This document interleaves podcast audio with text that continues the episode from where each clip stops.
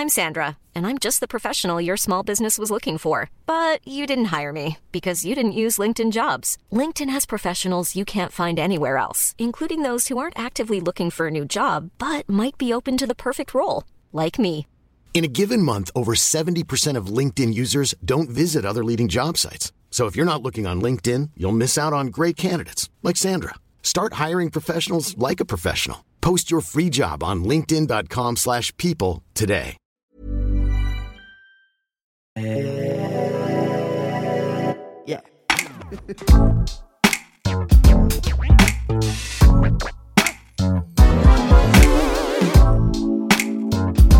Podcast.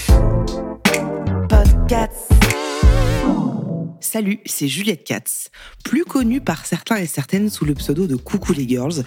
Mais euh, je crois que je vais arrêter de dire tout le temps Coucou les Girls, parce que déjà en plus, je n'utilise plus ce pseudo. Et je crois que c'est bon, là, vous l'avez. Si vous êtes présent depuis le début du podcast, vous savez qui je suis. J'ai pas besoin de dire mon prénom, mon deuxième prénom, mon troisième prénom, mon pseudonyme. La meuf a un melon, c'est insupportable. Bon bah bienvenue dans le podcast et bienvenue dans cette deuxième saison. Chaque semaine, j'invite une personne pour discuter ensemble d'un sujet de société et on en parle ensemble de façon cash.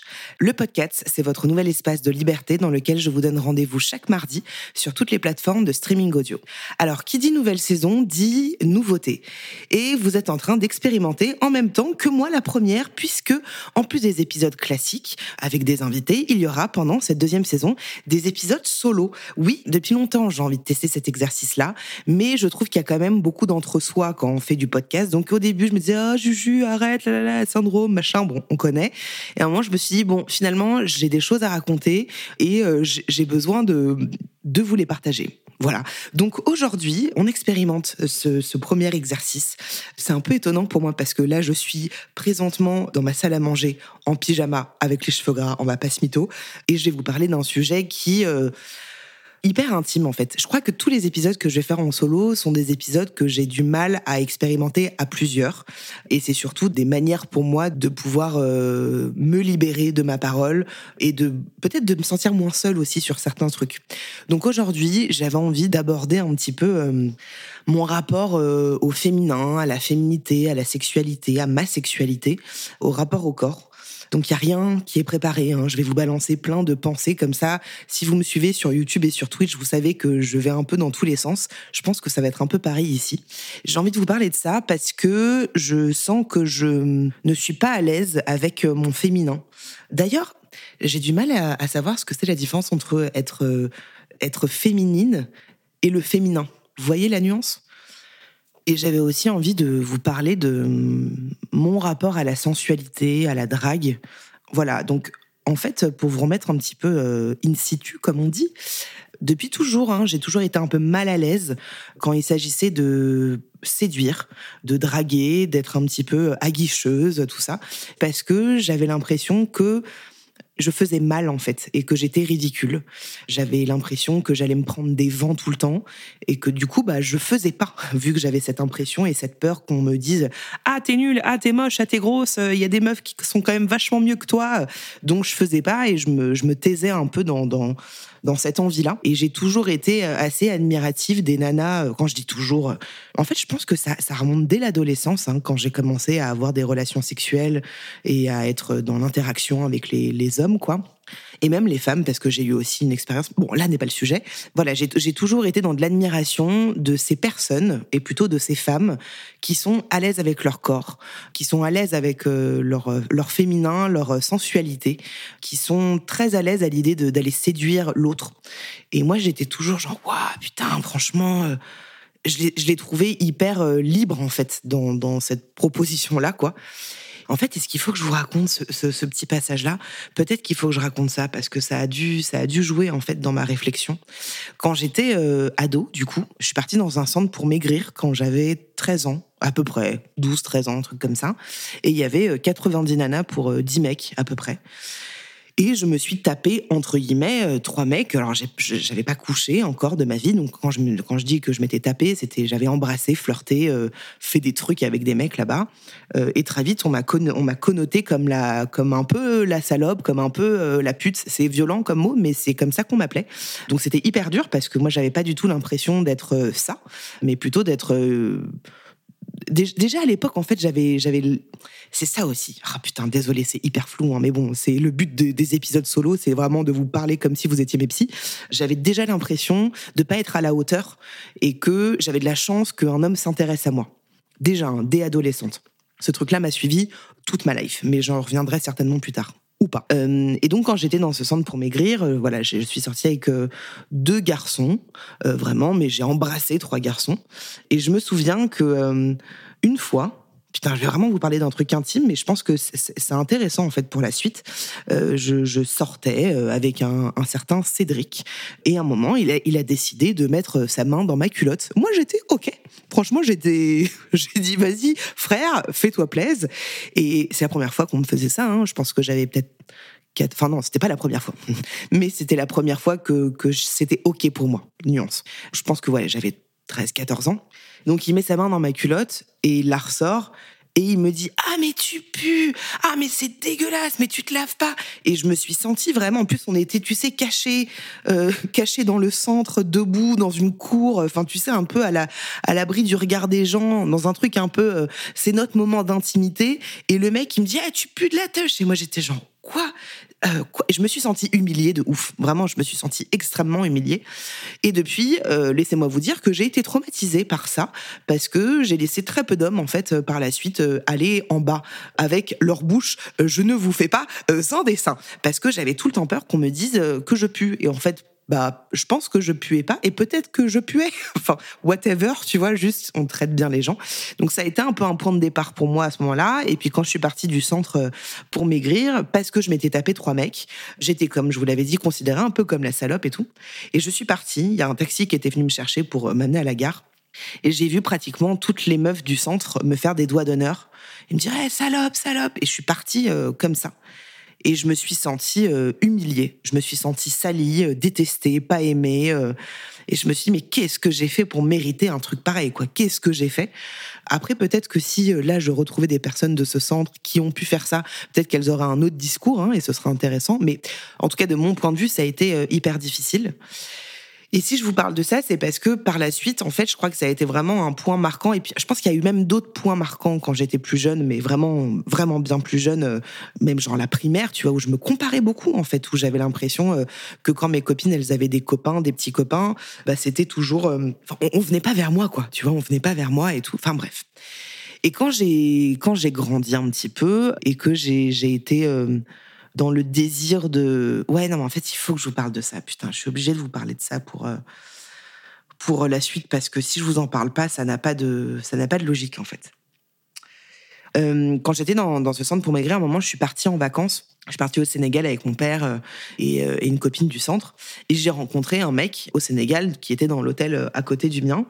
Et en fait, ce mec, euh, pour la première fois de ma vie, donc là, c'était la première fois, en fait, me touchait en bas et me mettait des doigts et tout ça. Et, et moi, j'avais mal.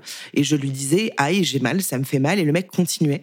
Et donc, moi, je j'ai cru et donc bref je rentre dans ma chambre d'hôtel et puis je vois que j'ai du sang dans ma culotte et que en fait bah j'ai été dépucelée en fait hein, euh, très clairement et j'ai réalisé des années après vraiment des années après qu'en fait ça a été un viol parce que je disais stop je disais aïe je disais arrête et que je, et que il ne m'a pas entendu.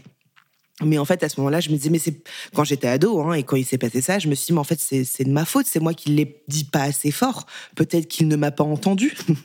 Donc, je me trouvais un peu des, excuses et tout ça. Enfin, bref. Je vous raconte tout ça. Voilà, j'en viens un peu au, cœur du sujet, qui est ce truc du coup du féminin, de la séduction, de la drague, du rapport au corps, euh, ou déjà, en vous partageant ces deux petites expériences-là quand tu es adolescente, bah en vrai, ça, ça traumatise un peu. Enfin, moi, ça m'a choqué, ça m'a marqué. Euh, et j'ai eu du mal pendant des années à, à m'autoriser, en fait. S'en est suivi, pendant de nombreuses années, une quête de, vouloir plaire aux hommes. Et surtout, pour vous parler un peu de sexualité, donc moi, je me suis fait dépuceler en, en ayant subi un viol que j'ai nommé plus tard comme ça. Bon, mais j'avais 14 ans et la première fois que j'ai fait l'amour, j'en avais 15, je crois, ou 16. Et vu qu'on m'avait tellement raconté que la première fois que tu fais l'amour, ça fait mal, j'ai été dans un désir d'avoir, mal. C'est chelou, on dit comme ça, mais vu que je voulais pas croire, en fait, que je m'étais fait dépuceler par des doigts, je cherchais à avoir mal. Et en fait, les premiers mecs avec qui j'ai fait l'amour, je dirais les trois premiers mecs, en fait, j'ai été déçue parce que j'avais jamais mal. Et je me disais, mais merde, en fait, en fait, j'ai vraiment été dépucelée comme ça, quoi. Donc ça a été déjà un peu un petit truc où j'étais genre, hum, un peu déçue d'un truc, quoi. Et après, j'ai passé, je crois, sans vous mentir, de mes... Euh, je réfléchis parce que j'ai eu des relations longues et tout entre temps, mais je dirais de mes 19 ans à mes... peut-être pendant 5-6 ans à être euh, beaucoup la maîtresse, donc à être beaucoup euh, la nana, le plan cul, la nana qu'on appelle uniquement pour coucher. Et moi, c'était pas du tout ce que je désirais. Moi, je désirais qu'on m'aime, euh, je désirais qu'on soit avec moi. Et du coup, je, m'étais persuadée, ça me fait sourire maintenant avec le recul parce que parce que c'est pas possible. enfin, je crois pas. Euh, j'étais persuadée que euh, que en, en, donnant tout dans le cul, on allait tomber amoureux de moi. Spoiler, ça n'arrive jamais. J'en ai déjà parlé rapidement dans, dans, le, dans le dernier épisode de, de la première saison avec, euh, avec mon mec, Yves. Et donc, j'étais vraiment dans ce désir de me dire que si je me donne au lit, on va m'aimer. Et du coup, ça ne marchait jamais, ça ne fonctionnait pas du tout. Et ce qui a été très compliqué pendant toute cette période-là, c'est que moi, je n'existais pas. En fait, je, je, ma notion du désir, euh, du plaisir, euh, je l'avais complètement mise de côté et j'étais complètement au service de l'autre en fait. J'étais euh, au service de l'homme en fait. Je m'étais mise dans cette position, dans cette posture-là, d'être un peu un, objet en fait très clairement, mais c'était pas conscient. Hein, c'était absolument pas conscient. C'est ce que je relate maintenant avec quelques années de recul. Et ce qui était très très très très compliqué, c'est que je n'allais jamais draguer et séduire parce que les fois où j'ai pu le faire, je me sentais, moi, mais d'un ridicule, mais d'un ridicule. Et j'ai pu me prendre deux, trois vents parce que, bah, je sais pas, je sortais et puis j'allais vers un mec avec qui j'avais l'habitude de coucher. J'allais le voir en lui disant, hé, j'ai envie de toi, machin et tout. Et le mec me disait, non, mais là, j'ai pas envie, il y a une autre meuf. Et du coup, très vite, moi, ça, je me sentais trop mal. Donc, les, les petites fois où j'ai, où j'ai été dans de la séduction, où j'ai été dans la drague et dans un truc de, je fais le premier pas pour te montrer que j'ai du désir pour Watt et qu'on me dit non, bah, moi, en fait, ça m'a un peu, euh, ça m'a un peu marqué pour la suite, quoi. Podcast pendant toute cette période-là, je, je n'existais pas. Je ne sais pas comment le relater maintenant, mais je, je m'apprêtais de ouf, je me maquillais euh, pas mal, je mettais des sous-vêtements dentelles sexy et tout. Et je me disais vraiment, en donnant tout là-dedans, bah, peut-être qu'on va m'aimer. Bon.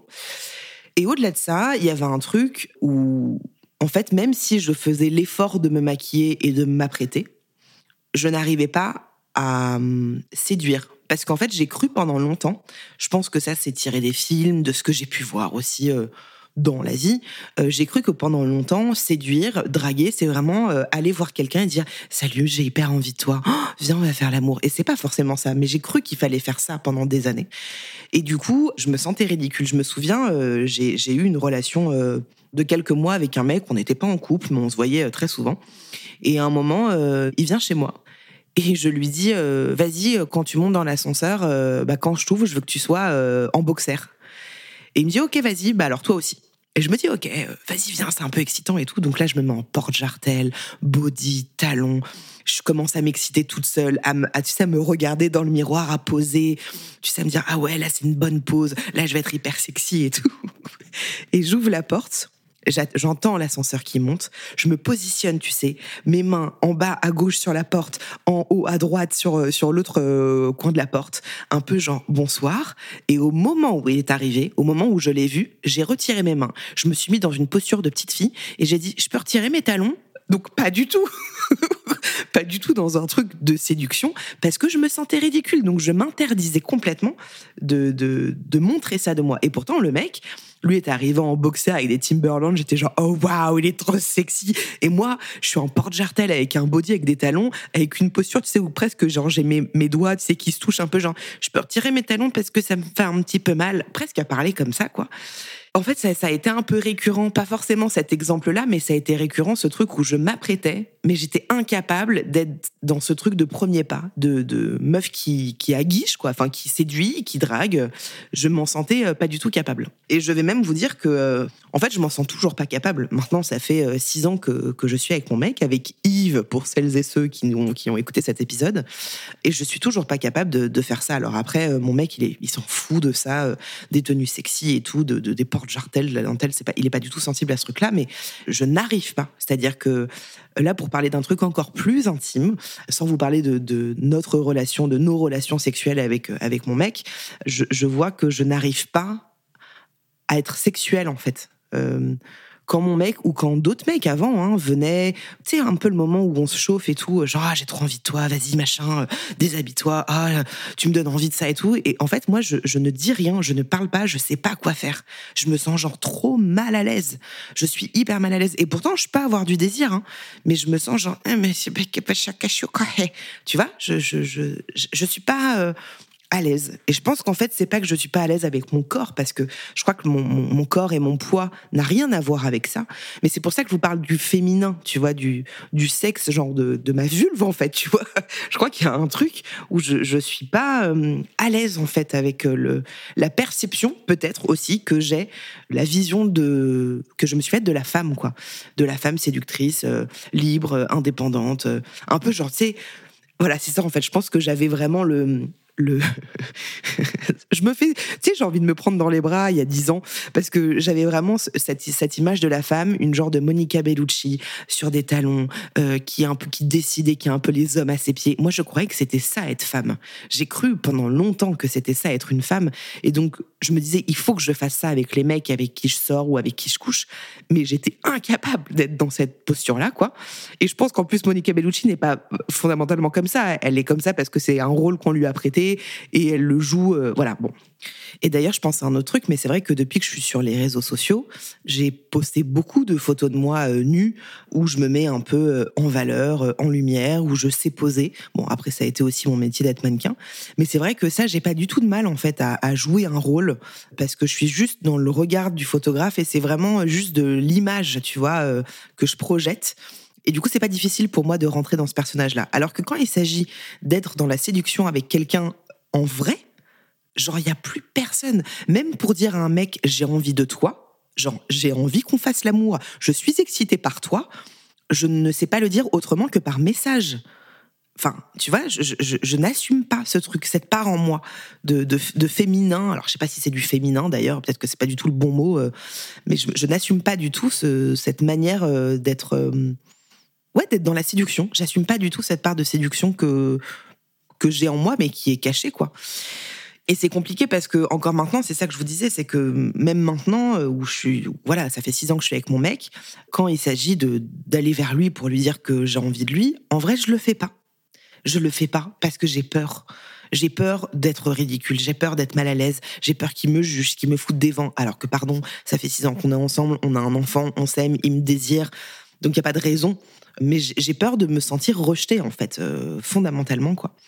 Et ce que je vous livre là est intimement euh, intime, parce que j'en parle très peu, parce que j'ai l'impression qu'il n'y a pas beaucoup de gens comme moi. Je pense qu'en fait, en écoutant cet épisode, peut-être que vous allez vous dire putain, mais je suis pareil, meuf. Viens, on va boire un café, on en parle, peut-être. Et, j'aimerais bien d'ailleurs euh, ne pas être la seule, parce que très souvent, quand j'ai pu en parler à des potes ou à des tables rondes ou à des trucs, j'ai l'impression que je suis un peu genre, tu sais, out of the box, tu vois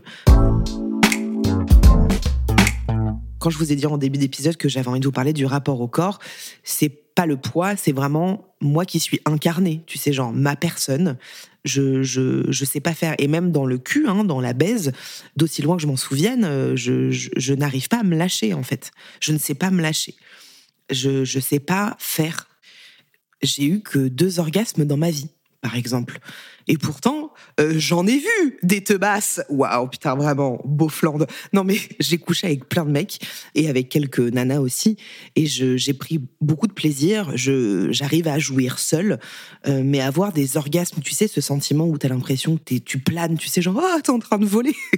je l'ai eu deux fois. Ça me fait sourire parce que les deux fois où je l'ai eu, vraiment, j'étais genre, oh, oh, oh, tu sais, vraiment ce truc où tu t'envoles, où t'as de la chaleur qui arrive de tes pieds jusqu'à la tête. Moi, je l'ai eu que deux fois. Et quand ça, j'en parle à mes potes, la majorité des meufs me disent ah bon t'as eu que deux orgasmes mais moi si j'ai pas un orgasme à chaque fois que je ken et eh ben c'est pas la peine et donc tu sais moi je me sens genre ah bon ah ouais merde et c'est parce qu'en fait, je ne sais pas lâcher prise. Je ne sais pas faire. Et je me souviens que la seule fois, enfin la première fois plutôt, pas la seule fois, mais la première fois où j'ai réussi à me lâcher un peu, j'étais dans une relation, c'était mi mon plan cul, mi mon mec. On savait pas trop ce qu'on voulait, enfin ce que lui voulait, parce que moi j'avais toujours très envie d'être en couple, hein, avec n'importe qui, visiblement. Mais euh, j'étais dans un truc où ce mec, euh, alors je ne fais pas du tout l'apologie de ça parce que je, je n'en fume pas du tout, euh, lui fumait des joints. Et en fait, euh, bah, quand j'arrivais chez lui, bah, euh, tu sais, un peu socialement et parce que j'avais envie d'être un peu poli, je, lui disais, je peux tirer une latte? Alors, je tirais une latte, j'étais défoncée, mais il suffisait de une latte sur un joint pour me lâcher un peu. Et je me souviens très bien que ce mec, qui en plus n'était pas du tout dans mes critères de beauté, je le trouvais pas spécialement hyper charmant, son corps me plaisait pas forcément, mais il avait un truc où dès qu'il me touchait, mais vraiment, quand je vous dis qu'il me touchait, c'est à peine il effleurait mon bras que j'étais genre waouh, j'avais les frissons. Et en fait, je, me lâchais un peu plus. Et, voilà. Et en fait, c'est flou parce que je, vous parle du féminin, de la sexualité, du rapport au corps. Moi, j'ai aussi vachement, beaucoup, beaucoup longtemps simulé parce que euh, c'est pas que je prenais pas de plaisir, mais j'en faisais trop parce que je me disais les mecs vont être flattés, donc ils vont sortir avec moi n'importe quoi. Euh, donc en fait mon désir, mon, plaisir n'existait vraiment pas quoi.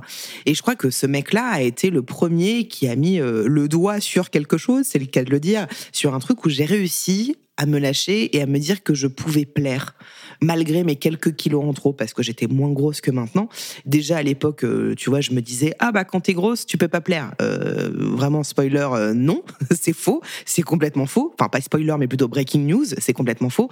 Mais j'ai cru aussi pendant très longtemps, certainement un peu par ma maman, inconsciemment, par mon frère, parce que j'ai pu voir dans les magazines, à la télé, que quand tu es un petit peu hors de la norme, eh bien c'est plus compliqué de d'être désirable et être désiré. Et puis après, j'ai longtemps cru aussi que bah, je pouvais plaire uniquement que par le cul et que bah du coup les mecs ne voulaient pas sortir avec moi parce que j'étais grosse, mais que par contre ils voulaient bien coucher avec moi. Enfin, tu vois, ça a toujours été un peu compliqué quoi. Ça fait du bien de parler de tout ça.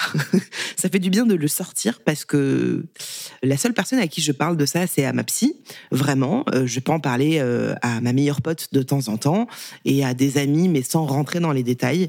Mais c'est vrai que j'ai un vrai sentiment de c'est pas de pas, pas de légitimité, je dirais pas ça, mais j'ai un sentiment où tu sais, je me sens comme une petite fille quoi, comme une petite fille qui a pas le droit, qui fait une bêtise, alors ça c'est du pain béni pour ma psy, hein, parce que quand je lui ai dit, quand je lui ai dit ça, je lui ai dit mais j'ai l'impression que je faisais des bêtises. Elle me dit ah comment ça? Euh, Continuez. C'est du pain béni.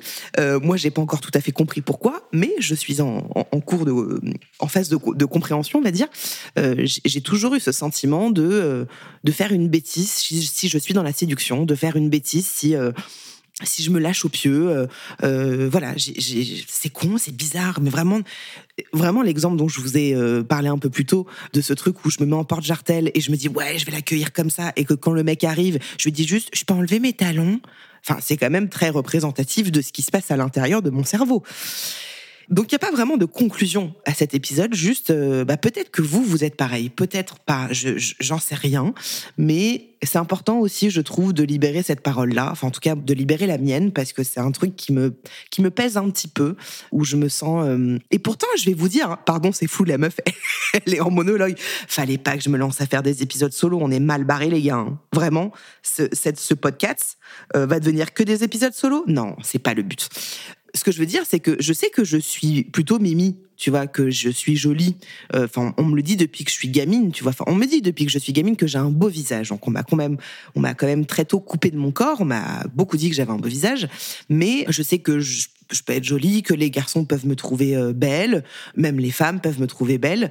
Euh, mais, mais pour moi, la beauté et la séduction, ça n'a strictement rien à voir. Mais putain, du coup, je pense à plein de souvenirs. Je me souviens qu'à un moment, j'étais à New York il y a des années. Je suis partie faire mon album parce que j'étais chanteuse avant. Je suis partie faire euh, une partie de mon album là-bas. Et à un moment, je vais à Brooklyn, je vais dans un bar à vin alors que je ne bois pas de vin et je vois une meuf chanter qui a la voix de Tina Turner. Et je la vois vraiment, tu sais, un peu genre ah, un peu ce truc-là où je, suis tombée in love de cette meuf. Je l'ai trouvée extrêmement belle, hyper euh, powerful. Enfin, tu vois, un truc très euh, libre, quoi. Et en fait, on commence à, se à se chercher un petit peu. Elle parlait, enfin, elle est américaine. Moi, euh, avec mon anglais, je faisais Oh, I really like what you do tonight. You sing really good, hein, uh, and you are beautiful too. C'était absurde. Et on commence à se pécho. Et moi, j'avais jamais couché avec une meuf euh, avant. Et là, c'est une expérience que je vis avec une meuf euh, que je, que je trouve extrêmement belle. Donc déjà, je me dis, quoi? D'où une personne aussi belle s'intéresse à moi? Ça, ça a été un peu le truc de ma life. Hein. Euh, meuf ou mec, je me disais, quoi? Ce mec, cette meuf s'intéresse à moi? Mais t'as vu comment il ou elle est beau? C'est pas possible. C'est pas possible. Bon, bref. Et je me souviens qu'avec cette meuf, donc on se chine, on, voilà, on a un peu dans de la flirtouille et tout. Et au moment où elle me dit You want to come to my home euh, Je lui ai dit J'ai mes règles. C'était faux. C'était faux. Mais en fait, je je, je, n'ai pas su quoi faire. Je me suis retrouvée un peu paralysée.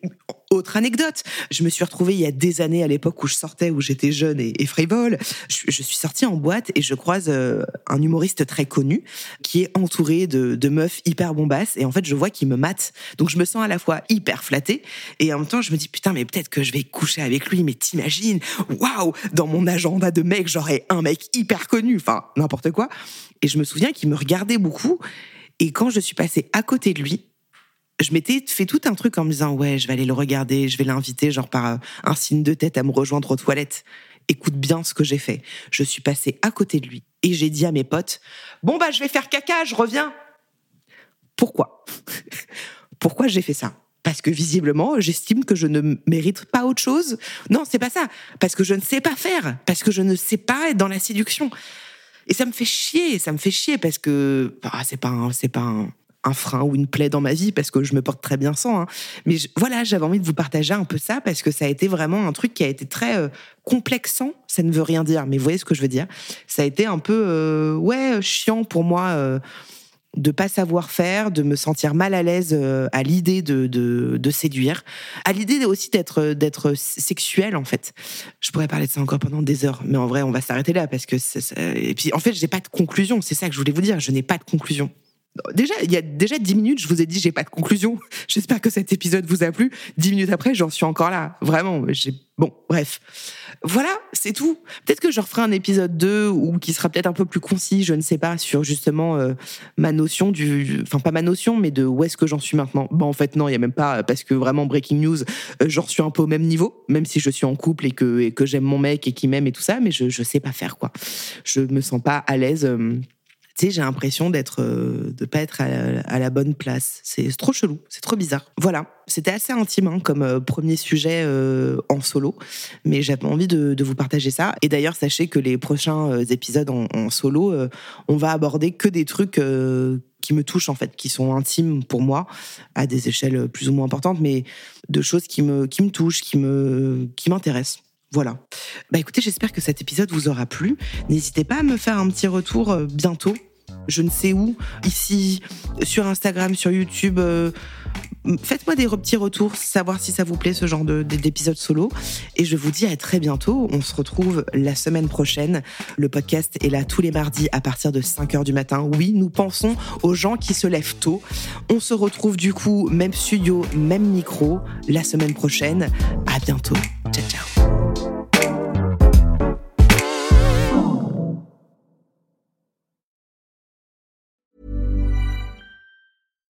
When you make decisions for your company, you look for the no-brainers. And if you have a lot of mailing to do, stamps.com is the ultimate no-brainer. It streamlines your processes to make your business more efficient, which makes you less busy. Mail checks, invoices, legal documents, and everything you need to keep your business running with Stamps.com. Seamlessly connect with every major marketplace and shopping cart.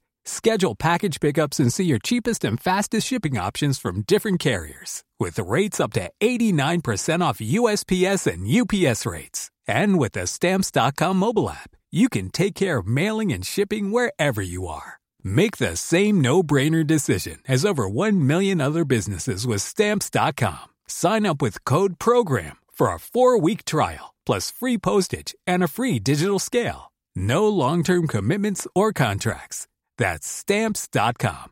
Code PROGRAM.